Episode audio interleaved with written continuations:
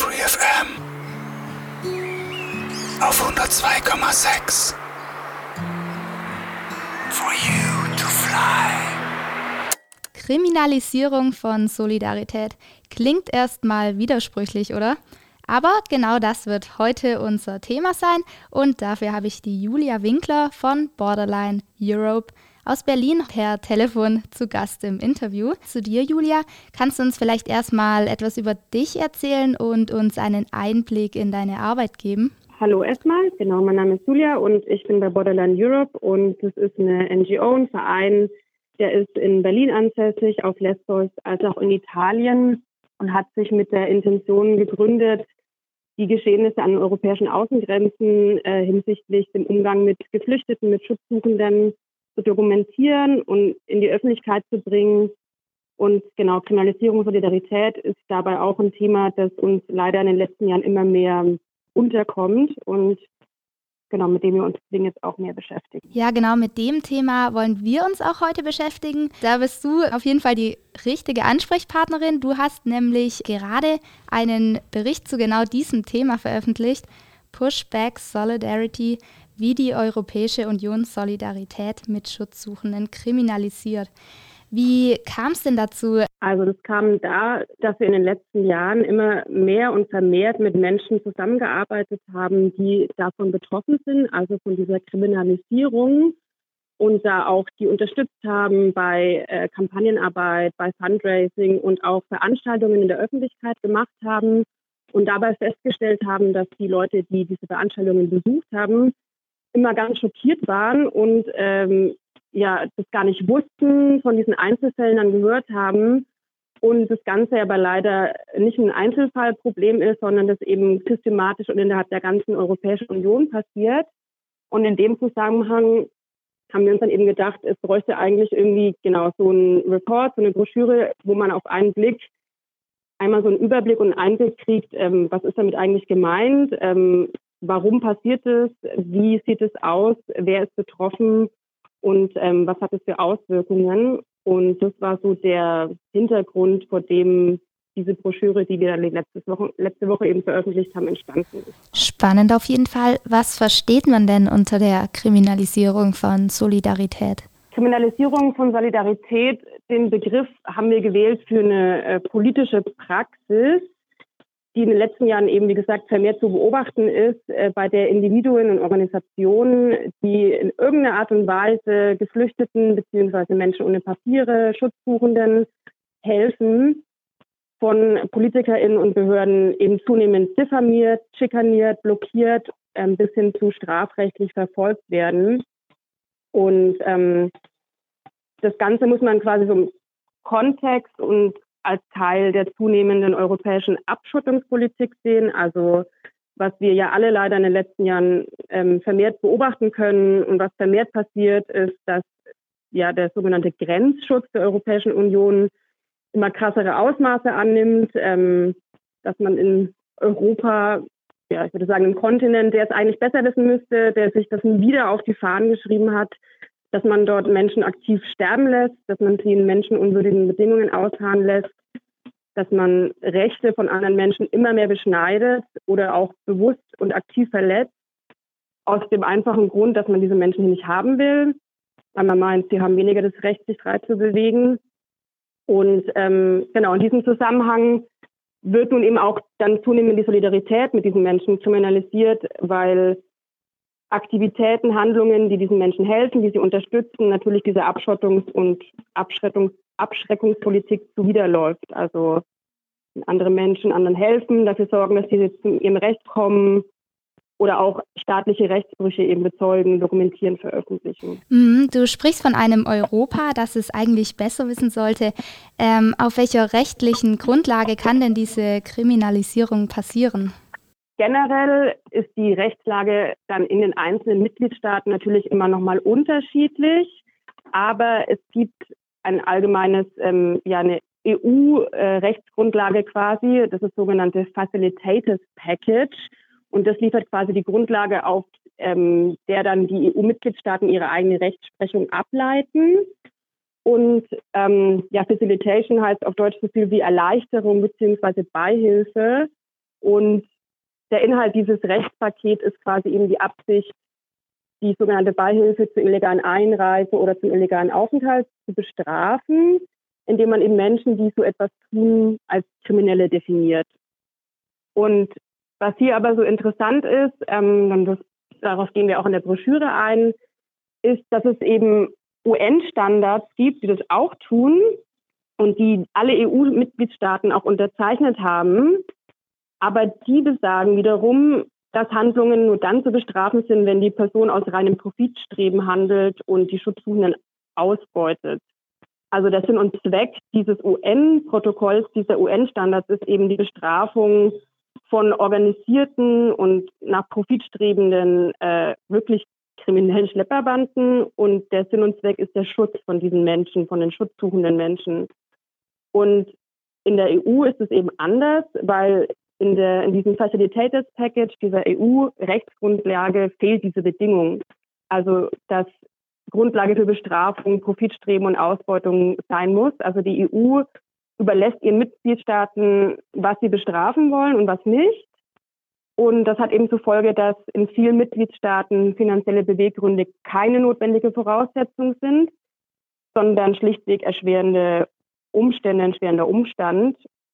Und das führt wiederum dazu, dass ja absurde Dinge wie, also dass man Menschen dafür, dass sie andere Menschen aus Seenot retten, dass sie ihnen Essen geben, dass sie ihnen Tee geben, bei sich übernachten lassen, eben das dann quasi als kriminelle Handlung definiert und Menschen dafür auch eben öffentlich beschimpft, bis, bis eben strafrechtlich verfolgt. Gibt es denn da auch wirklich dann große Unterschiede zwischen den einzelnen EU-Staaten, was eben die Auslegung dieses äh, Facilitators Package ähm, angeht, die Regeln? Ähm, ja, ich würde sagen, ein krasser Unterschied, der das vielleicht verdeutlicht, ist, dass es eben schon auch Staaten gibt, die Profitstreben als Voraussetzung trotzdem noch mit anführen und dann wiederum Staaten ähm, wie zum Beispiel in Griechenland, ähm, was natürlich auch äh, beispielhaft dafür ist, dass es EU-Außengrenze und ähm, wird auch von den anderen EU-Staaten dann in dieser ja, harten Handhabe auch unterstützt. In Griechenland ist es nämlich so, dass man ähm, dafür kriminalisiert wird, nämlich pro Person, die in einem Gefährt, ähm, sei es zum Beispiel ein Boot oder ein Auto ist, ähm, die man transportiert. Und da geht es dann nicht nur um europäische HelferInnen, da werden sogar Geflüchtete, die auf einem Boot ankommen, auf dem noch andere 15 Leute saßen, werden pro Person bis zu 15 Jahre wirklich pro Person verurteilt und da kommen dann äh, Strafen raus wie 350 Jahre. Ähm, das ist so das eine Extrem. Also genau, da gehen wir auch in der Broschüre am Schluss ähm, nochmal drauf ähm, ein, weil in dem Sinne, das ist es quasi nicht die Unterstützungshandlung von EuropäerInnen, sondern da werden, also ist eigentlich nochmal ein krasseres Beispiel, da werden sogar ähm, ja, Schutzsuchende ähm, kriminalisiert, aber ähm, das beruft sich auf die gleiche Rechtsgrundlage. Also das wird auch als Beihilfe zur illegalen Einreise definiert quasi. Wir haben jetzt gerade schon ein paar Beispiele für, äh, ich sag mal, Taten von Solidarität gehört. Was definiert denn die Justiz da als Tatbestand? Und hast du da auch so eine grobe Größenordnung ähm, für uns, wie viele strafrechtliche Ermittlungen es da so gibt? Ja, also genau, was auf jeden Fall festzustellen ist, dass es eben seit 2015 eindeutig zugenommen hat, ähm, was auch eine interessante äh, Zeit natürlich ist, weil 2015 so als langer Sommer der Migration so ein bisschen in die europäische Geschichte einging. Also quasi, da kamen besonders viele Schutzsuchende, besonders viele Menschen haben sich dann auch in der EU mit ihnen solidarisiert und äh, plötzlich ist auch ein Anstieg in ja, staatlicher Repression und Kriminalisierung festzustellen. Und ähm, zu Zahlen zwischen 2015 und 2019 ähm, hat ein Think Tank 250 Fälle in 14 verschiedenen europäischen Ländern dokumentiert, in denen es auch tatsächlich zu strafrechtlichen Ermittlungen kam. Und das ist quasi aber nur die Zahl der dokumentierten Fälle. Also man kann wie immer davon ausgehen, dass es noch zahlreiche weitere Fälle gibt, die von denen man nichts gehört hat, die auch keine mediale äh, Aufmerksamkeit erhalten haben. Aber vielleicht ist mal so für die Größenordnung. Und da geht es, wie gesagt, nur um die Fälle, wo es auch wirklich zu Ermittlungen gab, weil ähm, kam, weil Kriminalisierung, und das wollen wir auch in der Broschüre eben rausarbeiten, ähm, sie steht nicht nur in der äh, juristischen formalen Strafverfolgung, sondern geht schon mit Sprache los, geht da geht damit los, dass äh, Behörden ähm, die Arbeit von Organisationen dadurch sabotieren, dass sie ähm, bürokratische Anforderungen ins nicht erfüllbare ähm, erschweren oder dass ähm, ja die Arbeit durch äh, polizeiliche Schikane, durch ständige Personalausweiskontrollen, durch äh, ständige ähm, Arbeitskontrollen ähm, erschwert, behindert wird. Also ähm, wenn man quasi die Definition so weitergreift, dann ähm, ist es natürlich noch viel höher. Und was die Straftatbestände anbelangt, das ist auch unterschiedlich. Also in vielen Fällen geht es eben um diese äh, Vorwurf der Beihilfe zum illegalen Aufenthalt oder Einreise.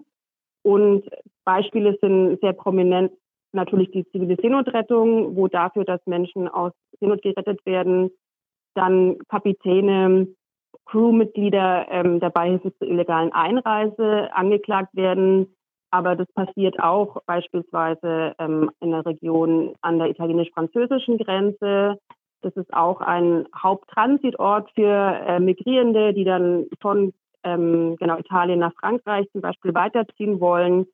Und oft dort ist, ja, da gibt es Berge, da gibt es im Winter auch Schnee und die zivile Bevölkerung dort, ähm, ja, wenn die auf Menschen treffen, natürlich ähm, unterstützen die die, indem sie ihnen was zu essen geben, indem sie sich bei sich aufnehmen, indem sie ihnen auch einfach nur einen heißen Tee geben und auch dort ähm, an dieser Grenzregion gibt es eben ganz viele Fälle, wo Menschen für so eine Handlung ähm, dann verhaftet werden, eine Anzeige bekommen und letztendlich auch durchaus vor ähm, ja, Gericht gestellt werden. Oder auch ein Beispiel, das wir auch in der Broschüre behandeln, ähm, eine Frau aus Brüssel, die im Prinzip ähm, ja, Menschen, die nachdem das Camp in Calais aufgelöst wurde, dort in dem Park in Brüssel quasi gestrandet sind, obdachlos waren, diese Menschen irgendwie mit Essen, mit Schlafsäcken versorgt hat, dann auch Leute bei sich übernachten lassen. Ähm, genau, und auch jetzt ein Verfahren immer noch hat. Das ist so die eine, die eine Richtung quasi, dass wirklich, was man sagen kann, mitmenschliche, menschenrettende Maßnahmen, wie gesagt, als Beihilfe zum illegalen Aufenthalt oder Einreise ähm, definiert werden. Was aber auch passiert ist, dass in vielen Fällen entweder drastische Vorwürfe gemacht werden, die in eine andere Richtung gehen. Also es gibt in Griechenland äh, die Fälle, dass Spionage den Leuten vorgeworfen wird, ähm, Mitgliedschaft in einer kriminellen Vereinigung oder dass quasi bestimmte Straftatbestände ähm, viel drastischer geahndet werden. Also es gab auch einen prominenten Fall in Großbritannien, wo eine Gruppe einen Abschiebeflug verhindert hat. Ähm, ja, und die sind quasi illegalerweise auf diese Flugbahn und ähm, haben einen Straftatbestand erfüllt, aber wurden dann plötzlich ähm, mit einem Terrorismusparagraphen behandelt, der bis zu lebenslanger Haft im schlimmsten Fall ähm, äh, bedeuten kann. Also das sind so, es, es passiert auf verschiedenen Ebenen. Also es werden teilweise banale Handlungen plötzlich ähm, ja, zum Straftatbestand erklärt, oder es werden bestimmte Handlungen mit viel krasseren Strafen geahndet oder es werden auch ähm, total fremde, absurde Vorwürfe eben geäußert wie Spionage ähm, und solche Dinge. Also es hat verschiedene Ebenen quasi.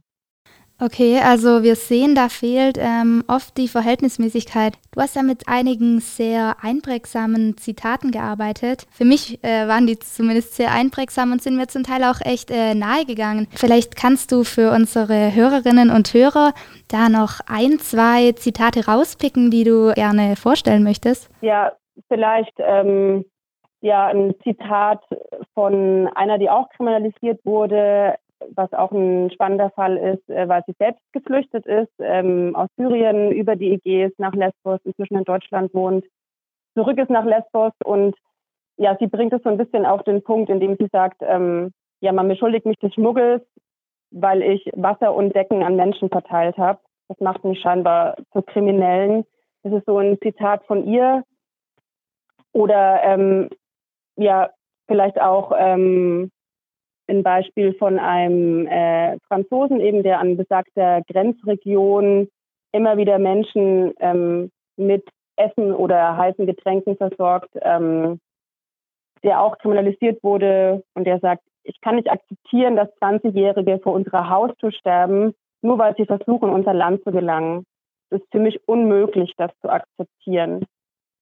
Ja, ich finde, das ja, verdeutlicht so ein bisschen ähm, die Lage und was ich auch noch ein äh, wichtiges oder ein spannendes Zitat finde, ähm, um es auch ganz nochmal in Kontext zu rücken, ähm, ein ehemaliges Crewmitglied vom Seenotrettungsschiff Juventa, ähm, was sie sagt, ist, eben diese Kriminalisierung richtet sich in erster Linie eben nicht gegen uns, privilegierte Europäerinnen, Organisationen, sondern gegen die Menschen, die in Not sind und die Hilfe brauchen. Weil ich glaube, das muss man sich auch wieder immer in Erinnerung rufen, dass es natürlich, dass es EuropäerInnen sind, die davon betroffen sind, aber ja mit dem Hintergedanken, Unterstützungsstrukturen für migrierende, für schutzsuchende Menschen eben zu unterbinden. Darauf zielt es ja ab. Und natürlich sind im letzten Endes die, die am meisten Leidtragenden, weil ihre Rechte ohnehin schon beschnitten werden und dann auch noch die Menschen, die versuchen, sie innerhalb dieses Kontexts zu unterstützen, auch noch versucht wird, sie davon abzuhalten quasi. Okay, also so eine Art äh, ja, Mittel zum Zweck. Vielen Dank auf jeden Fall schon mal für diesen ja, aufklärenden Einblick in die Thematik. Jetzt würde ich gerne noch einen Blick auf dich werfen sozusagen und von dir wissen, welcher Ansatz erscheint dir denn für eine nachhaltige Bekämpfung dieses wirklich großen und umfangreichen Themas am sinnvollsten? Also für mich persönlich, ähm, eben dadurch, dass ich an dieser Broschüre gearbeitet habe und auch viele Interviews mit Betroffenen geführt habe, war es wirklich ein total starker und ermächtigender Moment, immer wieder wirklich bei allen zu hören, sie lassen sich davon nicht einschüchtern und sie würden das sofort wieder so tun und sie würden das sofort wieder so machen und auch mitzubekommen, wie wiederum diese Menschen unterstützt wurden und sich Solidaritätsbewegungen für diese Menschen ähm, ja gefunden und entstanden sind.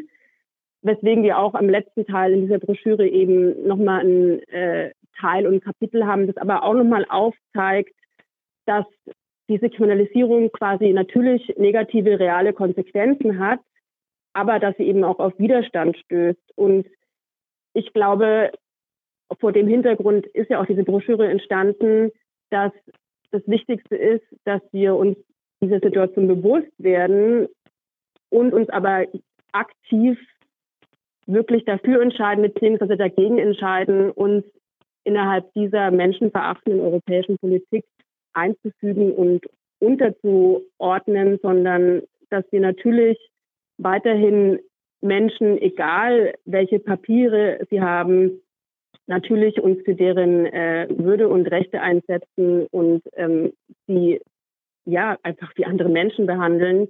Und ähm, genau, das war so, was ich aus dieser Arbeit mitgenommen habe und was ich, ja, was mich auch in meiner eigenen Aktivität bestärkt. Ähm, es gibt manche Dinge, die sind nicht verhandelbar und dafür müssen wir einstehen. Und wenn wir das alle gemeinsam tun und ähm, uns eben nicht davon einschüchtern lassen, dann wird es auch einen Unterschied machen. Vielen Dank für deine abschließenden ähm, Worte und deine Meinung zu dem Thema. Wenn dir jetzt nichts äh, Konkretes mehr einfällt, das du loswerden willst, würde ich mich ganz herzlich fürs Interview bedanken. Ich bedanke mich auch. Ähm, genau, gibt es ja die Broschüre sowohl online bei uns als auch kann man die gerne ähm, auch Gegenstände bestellen und da natürlich alles nochmal im Detail aufgeschlüsselt. Genau, fand ich auch sehr spannend. Nochmal zur Broschüre, dass da einfach auch diese Personen, die eben selbst von dieser Kriminalisierung betroffen waren, vorgestellt worden sind. Vielen Dank dafür. Ja, vielen Dank für deine Zeit. Free F